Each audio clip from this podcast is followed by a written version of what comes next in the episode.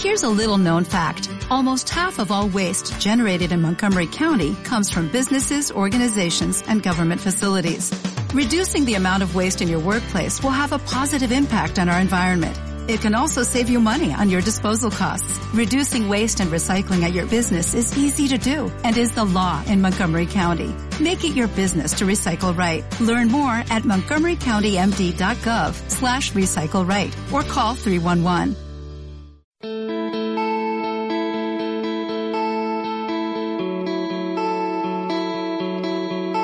Hola. Bienvenidos a Casa sobre la Roca, Iglesia Cristiana Integral. Para nosotros es un regalo y una bendición saber que vamos a pasar unos minutos para escuchar lo que Dios ha preparado para usted. Nuestro deseo es equipar a las personas en el conocimiento de Dios y su palabra, formando familias y personas integrales. Lo invitamos a que en estos minutos se disponga a recibir de Jesús su victoria. Bienvenido.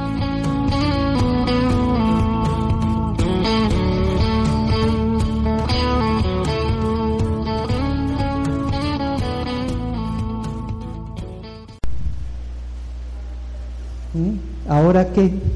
¿Qué hacemos? Yo les quiero contar una historia. ¿Cómo les parece que una vez un pastor iba caminando por un vecindario y en ese caminar iba acercándose hacia una casa? Cuando de un momento a otro vio un niño saltando al frente de la puerta de, de una casa y el niño alzaba su brazo tratando de alcanzar el timbre. Entonces el pastor llegó y dijo, no, está muy pequeñito, no puede. Llegó y se acercó a ayudarle. Y timbró. Y llegó y le dijo al niño, ¿y ahora qué? Y el niño le contestó, ahora salir corriendo. Y salió corriendo el, el, el chiquitín. Y ese ahora que nos lleva a la reflexión, efectivamente, que cada uno de nosotros debemos hacer en el desarrollo de la vida cristiana. Si acabas de aceptar a Cristo recientemente o si ya tienes años de ser creyente, es bueno meditar en esta pregunta. ¿Y ahora qué? Dile a tu vecino, ¿y ahora qué? ¿Cómo debo vivir esta vida, esta vida nueva que Dios nos ha dado? ¿Cómo puedo crecer en Cristo? Dos preguntas que por supuesto tienen que ver con el ahora qué. Las cosas básicas que debemos hacer, definitivamente todos, todos los hijos de Dios, los creyentes de Cristo, las sabemos. Hay que leer la Biblia, hay que orar, hay que reunirnos con otros creyentes, no dejar de congregarnos, obedecer lo que Cristo nos manda. ¿Cuántos decimos amén? Pero no vamos a hablar de esos asuntos que son muy importantes en el desarrollo de la vida cristiana. Más bien llegaremos en otra dirección. Vamos a ver tres aspectos que debemos tener en cuenta para vivir una vida cristiana de éxito. ¿Cuántos queremos eh, saber el ahora qué para vivir una auténtica vida cristiana de éxito? Yo creo que todos queremos, ¿verdad? Les invito que vayamos a Colosenses capítulo 2, versículo 6 al 7. Vamos a ubicar el texto base de la enseñanza de esta mañana en Colosenses capítulo 2, versículo 6 al 7. Mientras estamos ubicando el texto base, dile a tu vecino, ¿y ahora qué? Colosenses capítulo 2, versículo 6 al 7. Voy a leerlo en el nombre del Padre, del Hijo y del Espíritu Santo. Amén. Por eso de la manera que recibieron a Cristo Jesús como Señor, vivan ahora en Él, arraigados y edificados en Él, confirmados en la fe como se les enseñó y llenos de gratitud. ¿Cuántos decimos amén? Por favor, ustedes me acompañan en una segunda lectura. Por eso, de la manera que recibieron a Cristo Jesús como Señor, vivan ahora en Él, arraigados y edificados en Él, confirmados en la fe como se les enseñó y llenos de gratitud. Oremos al Señor. Padre amado, Señor Dios de los cielos, gracias Padre Celestial por este momento en el cual tú nos permites venir a edificarnos en el conocimiento y sabiduría de tu palabra. Gracias Señor porque definitivamente eres tú a través de tu Espíritu Santo quien transforma vidas, quien transforma corazones.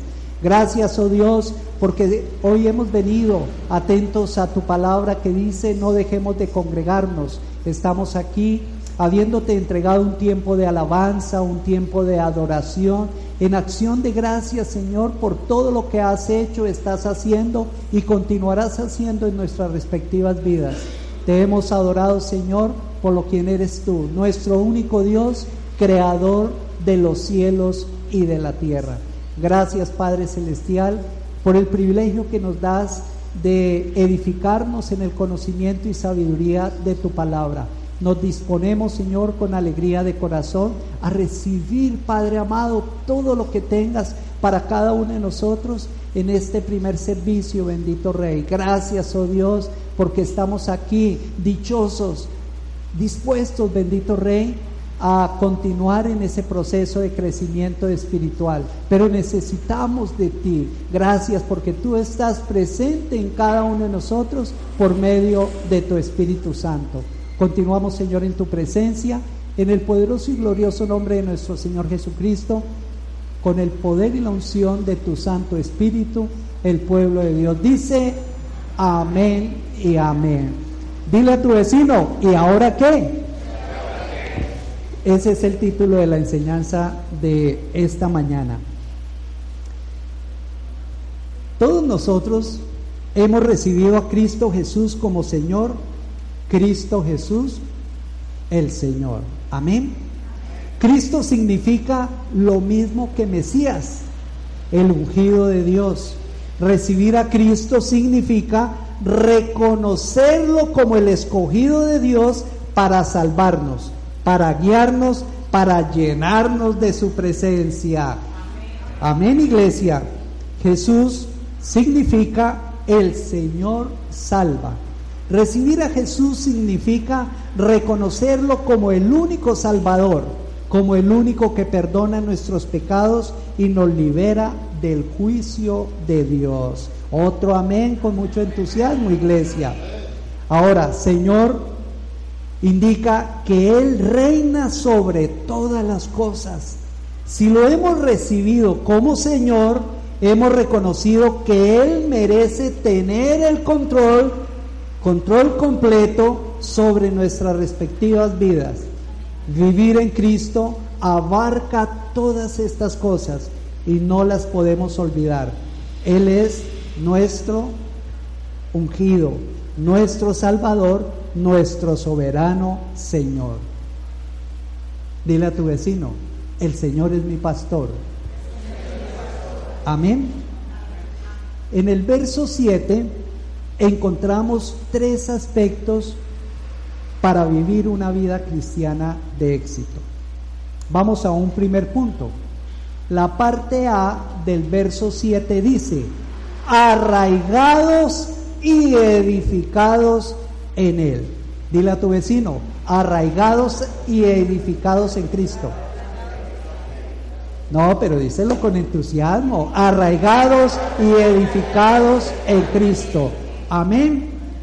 En otras palabras, vivir en Cristo significa hundir la raíz de nuestro corazón en Él y construir nuestras vidas sobre la base de Él.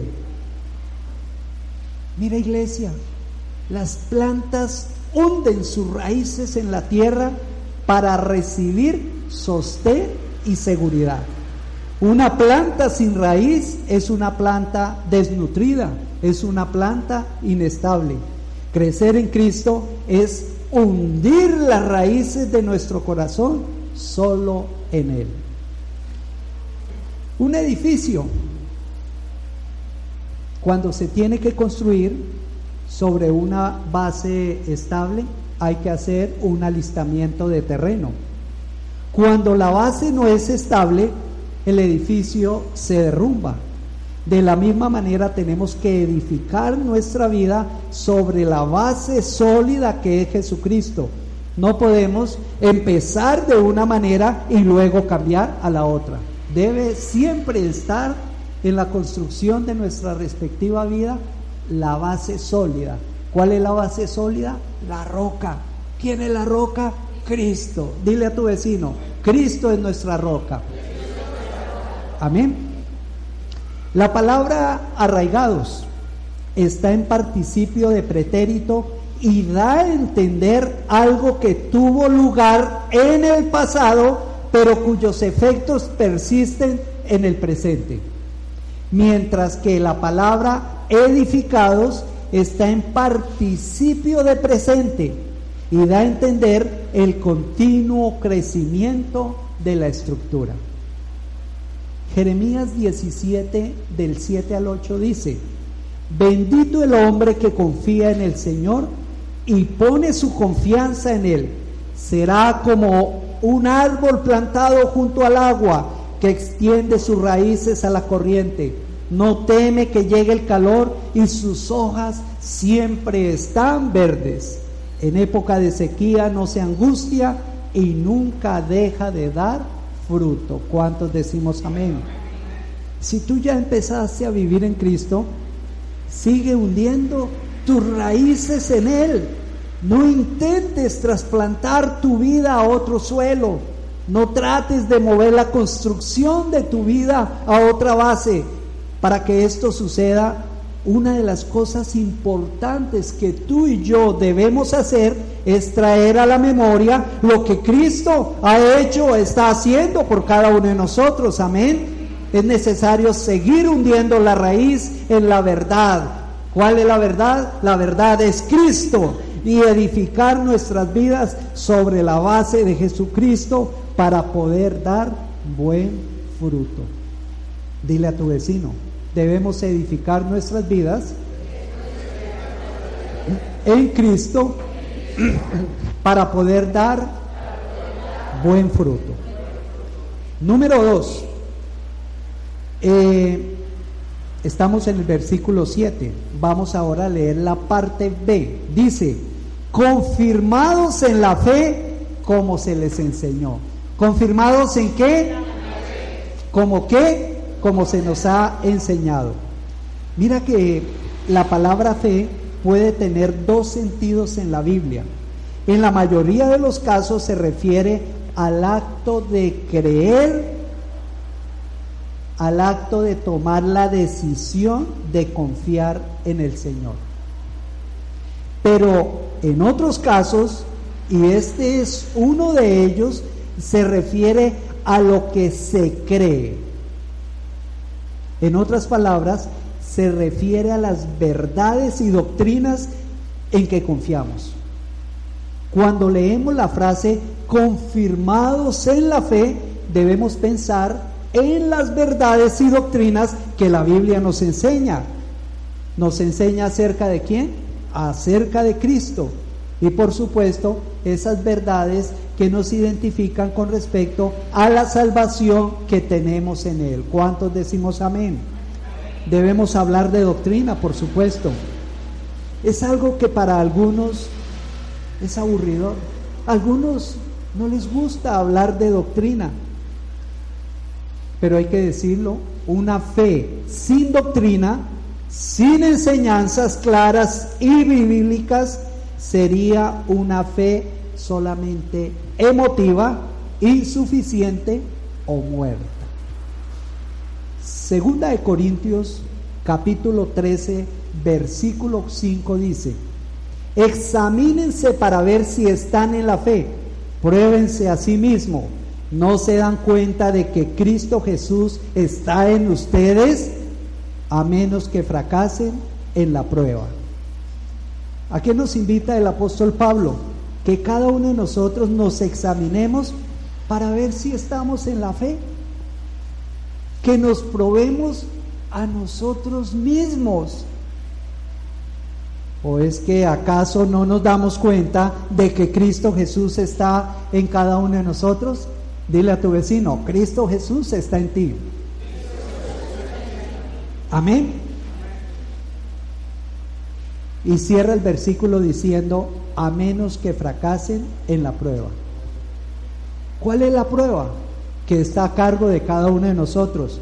Es el estar firmes y disfrutando en unión con Cristo por medio de la fe. Esa es la prueba que cada uno de nosotros nos podemos hacer. Realmente estamos firmes, estamos disfrutando en unión con Cristo por medio de la fe. Más adelante lo dice el apóstol Pablo, manténganse firmes e inconmovibles, progresando en la obra del Señor. Realmente estamos firmes, estamos inamovibles, estamos inconmovibles, progresando en la obra del Señor. Eso solamente lo sabemos cada uno de nosotros. Pero es claro lo que dice la palabra. Por sus frutos los conocerán. Llegará un momento en que la misma humanidad, el estado natural de, de las personas, estarán identificando los buenos frutos o los malos frutos del creyente en Cristo. Quien dice ser creyente en Cristo y no está firme e inconmovible, progresando en la obra del Señor, va a tener malos frutos. Así de sencillo. Quizá haya un tiempo para poner la careta. Quizá habrá cristianos que sin estar consentido por, por la Biblia, entran en ese juego del Halloween y andan con una careta disfrazados ¿Y qué pasa cuando el Señor derrumbe esa careta? ¿Y cómo la va a derrumbar? Con los frutos. Mantengámonos firmes e inconmovibles, progresando en la obra del Señor. Los cristianos tenemos que saber lo que creemos y lo que no creemos. Mira, acaba de pasar esa fiesta pagana del Halloween. Y yo creo que los que participamos en la reunión de la Noche de Talentos no tuvimos la necesidad de decirle a los chicos, no vaya por allá, no sé qué, si se cuenta. No, nosotros creemos que es de bendición contrarrestar esas fiestas paganas.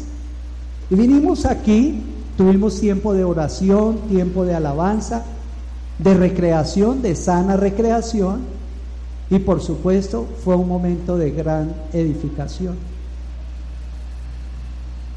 Y hemos podido vivir e identificar que también como cristianos, como hijos de Dios, podemos divertirnos de una manera sana, de una manera adecuada, sin caer en tradiciones que la Biblia no avala y que por supuesto le desagradan al Señor. Por eso, cada uno de nosotros tenemos, es una obligación saber lo que creemos y lo que no creemos. No nos acomodemos en la fe, porque pueden entrar doctrinas cerradas hasta llegar a pensar que podemos vivir como queramos, que podemos actuar como queramos, y, y en ese como queramos se puede estar cayendo en pecado. Dios provee la mejor explicación de la moralidad, iglesia. Dios nos satisface espiritual e intelectualmente. Dios nos da una razón muy razonable Dios provee la mejor explicación de Él mismo. Dios puede ser conocido y experimentado de forma inmediata. Dios es la razón por la que existen las respuestas. ¿Cuántos decimos amén? Ese es el Dios maravilloso de la Biblia, el cual debemos empaparnos, introducirnos. Si queremos tener éxito en la vida cristiana, debemos fortalecernos en la fe. Dile a tu vecino, importante fortalecernos en la fe. Ah, pero aclárale, la fe en Cristo. Porque muchos se fortalecen en la fe de la fe, en la fe de las circunstancias, en la fe de fulano, en la fe geográfica. Es en la fe cristiana que nos debemos fortalecer.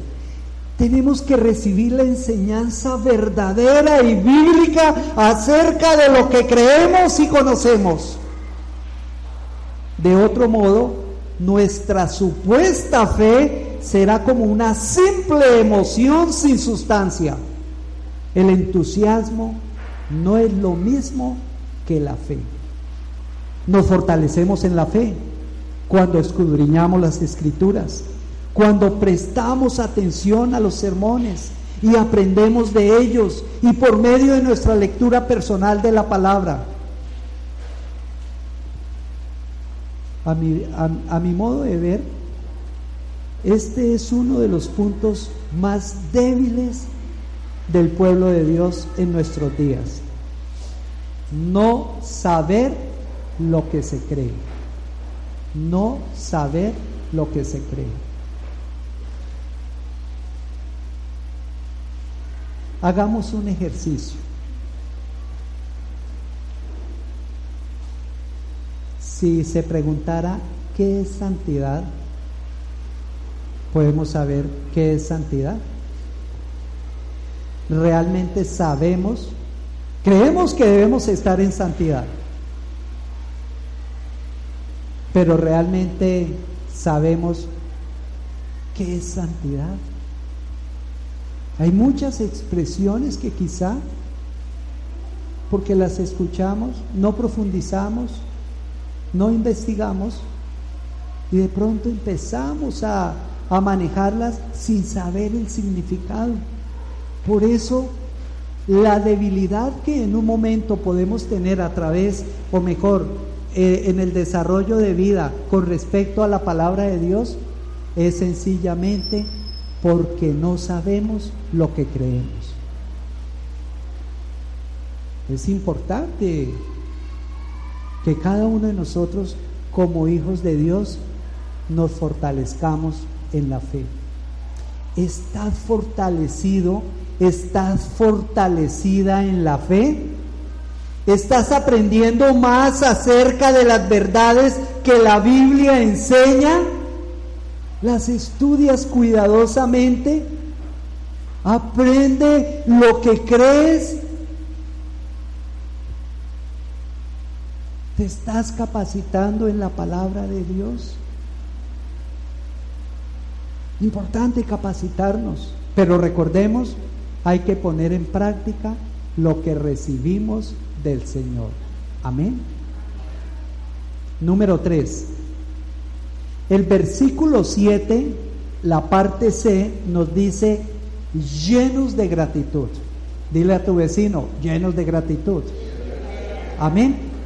La expresión significa rebosantes de gratitud. Tenemos que comprender que la gratitud es una elección. Tú mismo decides si serás agradecido o agradecida con Dios o no lo serás. La gratitud debe ser algo que fluye de cada uno de nosotros, no solo una emoción reservada para momentos esporádicos. Si te falta gratitud, te vuelves vulnerable a los ataques del enemigo. Sin gratitud corres peligro. Cuando te falta gratitud, eres más vulnerable a la duda, eres más vulnerable al engaño espiritual. Mira, muchas personas piensan que Dios no es bueno. Y eso es algo que el enemigo ha venido trabajando en sus mentes. Que Dios no funciona. Que se está demorando. Y si hay alguien como hijo de Dios que llega en un momento a pensar que Dios es, que no es bueno, que se está demorando, que lo de Dios no funciona, yo te digo sinceramente, estás perdiendo la batalla. Esto es un combate, un combate espiritual, que no es contra personas, sino es contra poderes y potestades del mundo de las tinieblas. Dice Efesios 6, poderes y potestades de las tinieblas que dominan este mundo. Y estamos en este mundo. Por eso una de las oraciones que a mí me apasiona cuando cada vez que, la leo, la recuerdo, es la oración del Señor Jesucristo que hace por los suyos. Padre, no te pido que los quites del mundo, sino que los guardes del mal. Estamos en el mundo para hacer brillar la luz que el Señor ha encendido en cada uno de nosotros.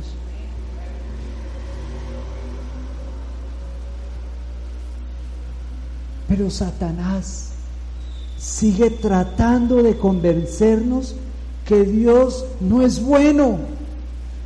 Nos señala nuestras circunstancias y susurra nuestro oído como lo hizo con Eva. ¿Cómo puede ser bueno Dios si permitió esto? Yo lo he escuchado de cristianos.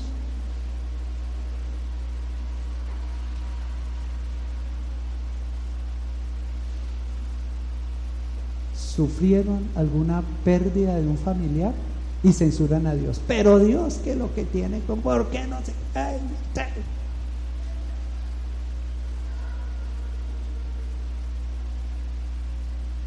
¿Cómo puede ser bueno si no me protegió o no protegió a fulano de aquello? ¿Cómo puede Dios ser bueno si no te ha dado lo otro? Preguntas que reflejan ingratitud y han llevado a esas personas a ser vulnerables para caer fácilmente. La mejor forma de contrarrestar esas mentiras y proteger nuestro corazón es cultivando la gratitud con el Señor. ¿Cuántos decimos amén? Dile a tu vecino, para proteger nuestro corazón, debemos cultivar la gratitud con el Señor. Amén. Mira, acostúmbrate a pensar detenidamente en todo lo que Dios te ha dado. Lo más importante de todo es que te ha dado la salvación por medio de Cristo Jesús. ¿Cuántos decimos amén?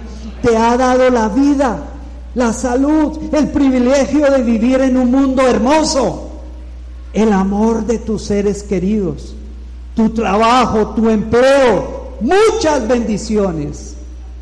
Por eso cultiva la gratitud con el Señor.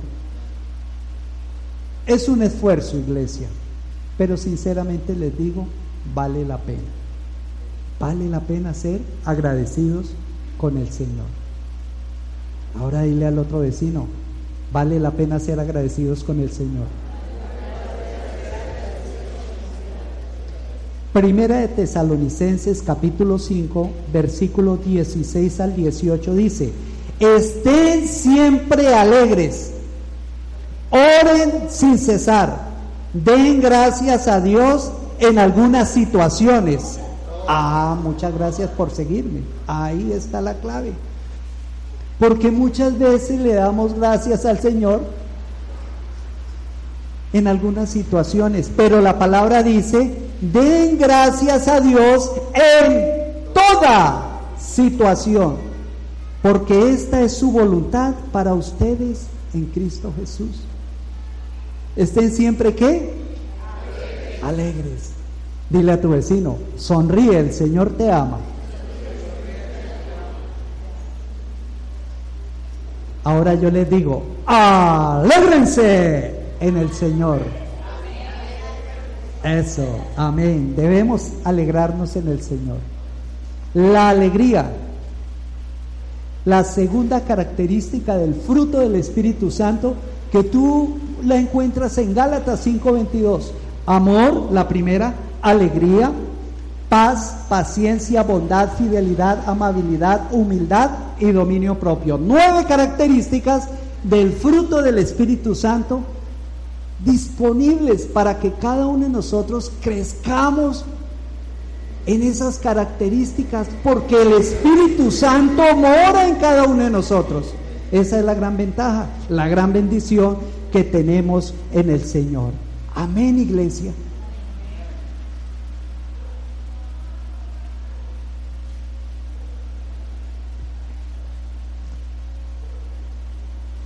¿Cómo se inició la enseñanza de hoy? ¿Y ahora qué? La respuesta es sencilla. Con raíces hundidas en Cristo, cimentados en Cristo, fortalecidos en la fe y llenos de gratitud.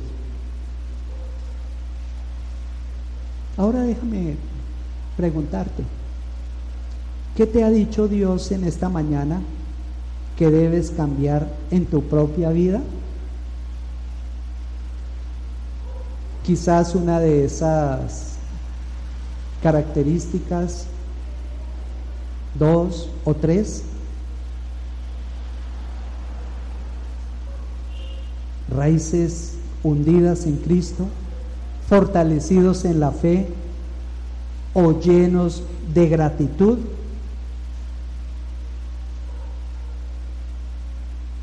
Lo que el Señor te haya señalado en esta mañana, pídele que te ayude a crecer en esa área. Con la ayuda del Señor, decídete a trabajar conscientemente en ello. Iglesia, que Dios nos fortalezca para caminar y seguir creciendo en Cristo. Oremos al Señor. Padre, gracias Señor Dios Todopoderoso por tu palabra. Gracias, oh Dios, porque tú de una manera sencilla, bendito Rey, a través de tu palabra, nos identificas el estilo de vida que cada uno de nosotros como hijos tuyos debemos llevar. Gracias Señor Dios de los cielos, porque hoy nos has hablado, bendito Rey, para que todos los que somos discípulos tuyos, somos tus hijos, estemos trabajando en ser esforzados para que la raíz de nuestro corazón se cimente, se funda en ti, bendito Dios. Que cada uno de nosotros sigamos creciendo en el fortalecimiento, en la fe en Cristo. Pero para ello, como dice la palabra en Romanos, la fe viene por el oír, el oír la palabra de Dios. Que cada uno de nosotros sigamos haciendo esos devocionales personales, familiares, asistiendo a los devocionales congregacionales.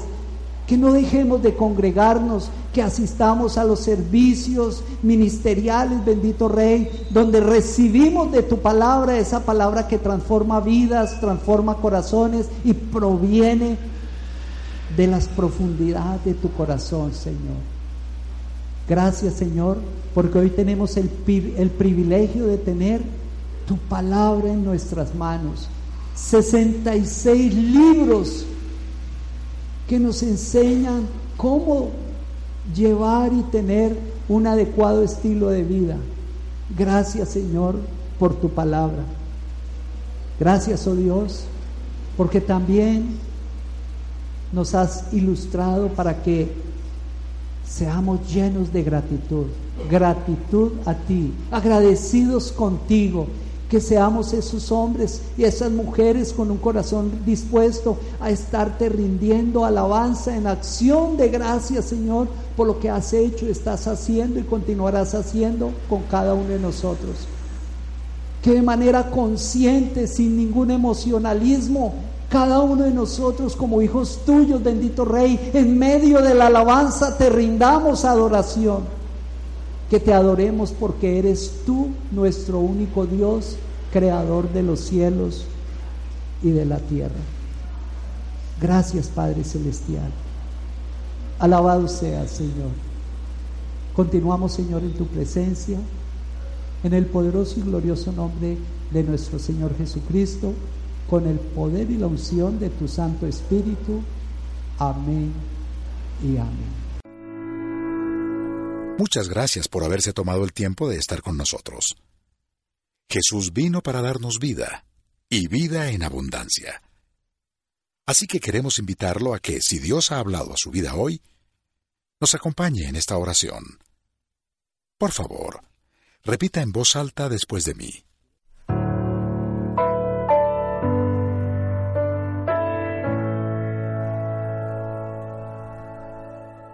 Amado Jesús, te doy gracias. Reconozco que soy pecador, pero también reconozco que tú, Jesús, eres Dios. Te abro la puerta de mi corazón. Haz de mí la persona que tú quieres que yo sea. Te recibo ahora mismo como mi Señor y mi Salvador. En Cristo Jesús. Amén.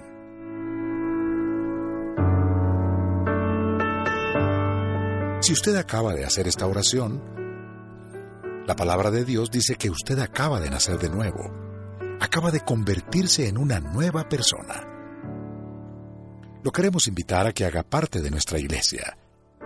Conéctese con nosotros, estamos para servirle. En Casarroca somos una iglesia de amor y será para nosotros un privilegio poder hacer parte de su nueva vida. Una vida llena de las bendiciones de Dios para usted. Por favor, llámenos escríbanos o visítenos en www.casarroca.org. Seguimos en contacto.